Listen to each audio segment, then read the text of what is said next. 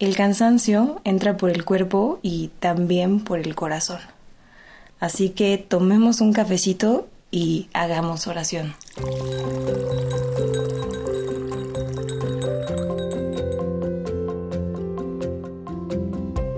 ¿Cuándo fue la última vez que hiciste algo que te hizo sentir como niño?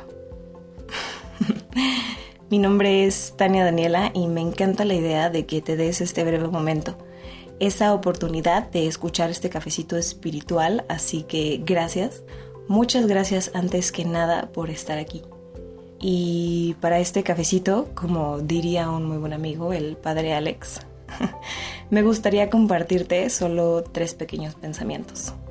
El primero es que la verdad nunca pensé que podría admirar tanto a la niñez como siento que la admiro ahora.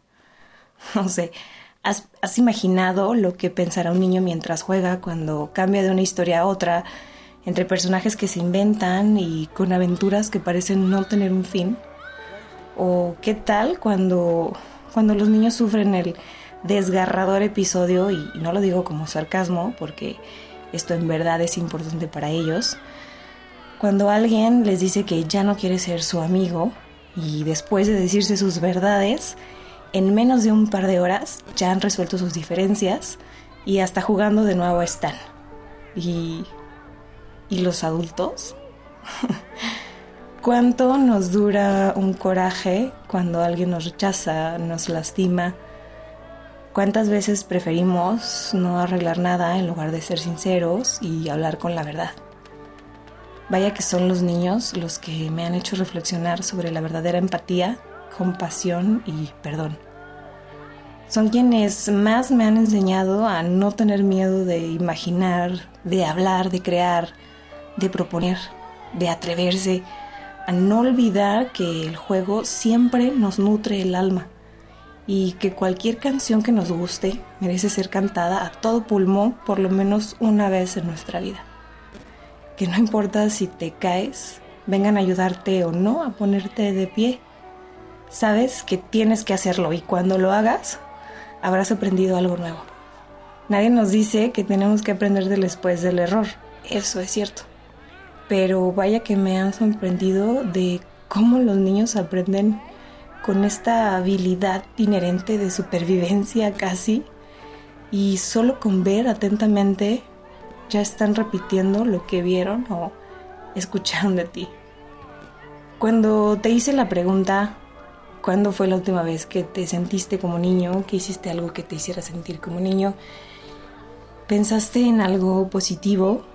No lo sé, como asombrarte de los pequeños detalles, como el niño que conoce una flor por primera vez o un bicho nuevo.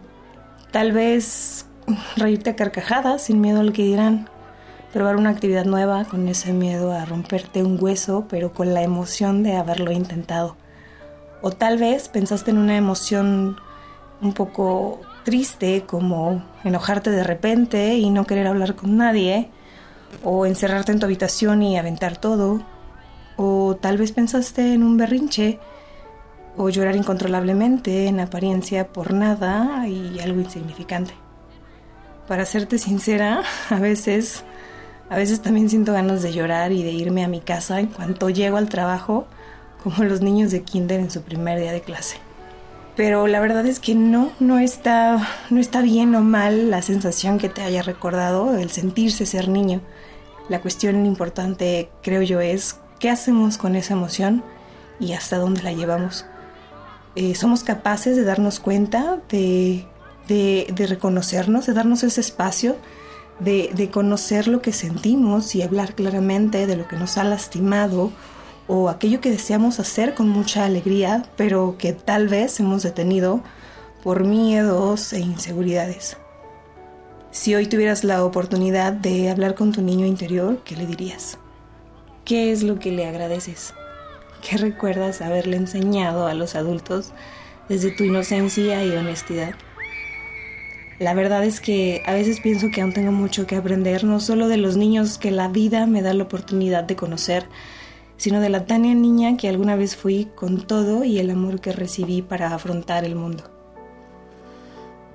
Finalmente, pero no menos importante, me gustaría cerrar con aquella famosa cita sobre Jesús y los niños.